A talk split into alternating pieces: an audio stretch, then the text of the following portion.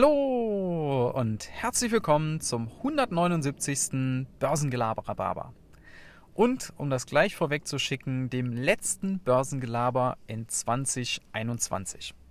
Und das will ich mal zum Anlass nehmen, euch so ein bisschen ja, einen Einblick zu geben in das Leben eines Podcasters, in die Statistiken, die am Ende eines Jahres so rauskommen, wenn man das ganze Jahr Podcast gemacht hat.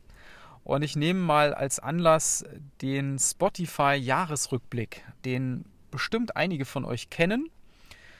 Ich glaube, dass man das allerdings als jemand, der produziert, nochmal anders zugestellt bekommt als diejenigen, die als Hörer da bei Spotify sind. Da kriegt man ja auch immer so gesagt, was man so im Jahr gehört hat, was die Top-Sachen waren. Und als Podcaster kriegt man da eben auch eine Auswertung zu seinem eigenen Podcast. Und das nennt sich Wrapped. Und da sind tatsächlich ein paar sehr, sehr interessante Fakten aufgelaufen.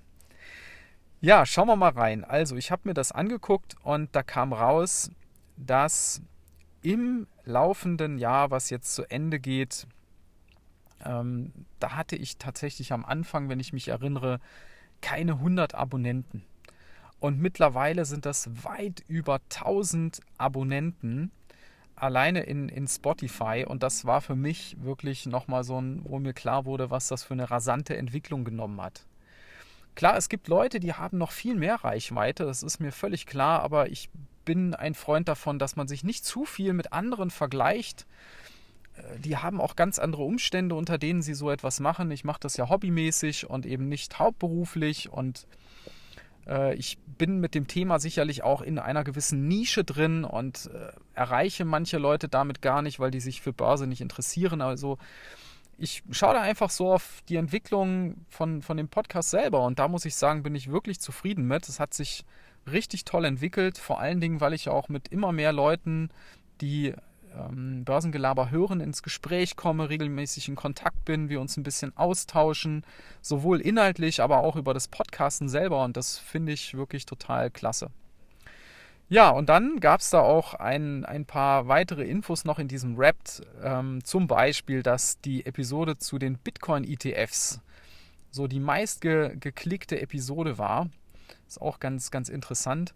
Wobei die Episode zu, ähm, wenn ihr euch erinnert, ich habe doch mal was gemacht äh, zu dem Wirecard-Skandal. Da gab es auch einen Podcast dazu. Und da habe ich eben mal eine Podcast-Episode zu diesem Podcast gemacht. Und die ist tatsächlich auch richtig oft geklickt worden. Das hat euch auch echt interessiert. Und äh, was auch gesagt wurde, dass äh, über in über 30 Ländern es Leute gab, die diesen Podcast abgerufen haben. Und das fand ich wirklich total krass, weil das ist ja ein deutschsprachiger Podcast und da denke ich immer so, ja gut, Deutschland, Österreich, Schweiz und dann hört es eigentlich auch schon auf.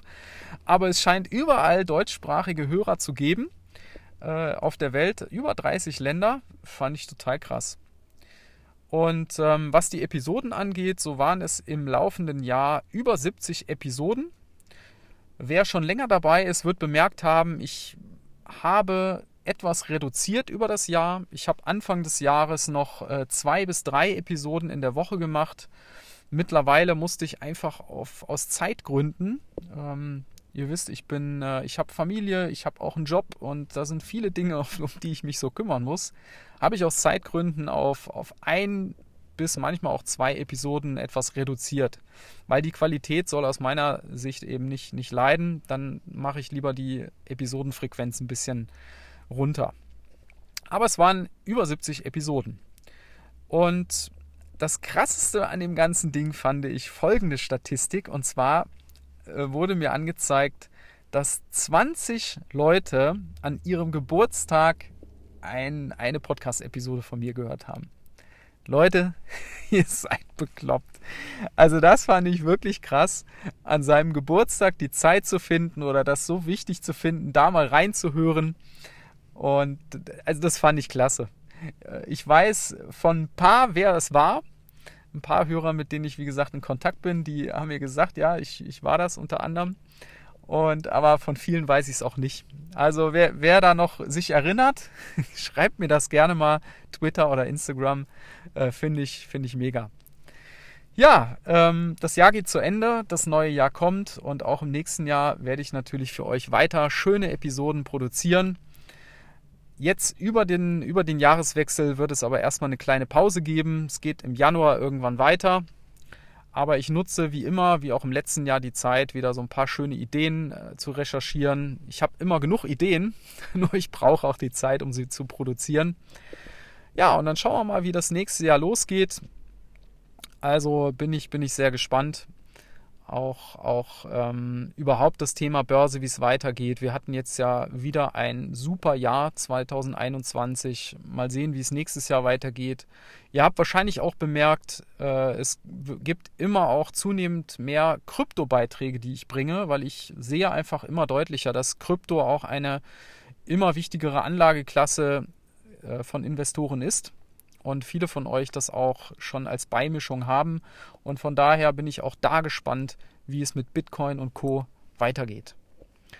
Ja, in diesem Sinne, ich wünsche euch einen guten Rutsch ins neue Jahr. Ich hoffe, ihr hattet schöne Feiertage und wir hören uns im nächsten Jahr wieder.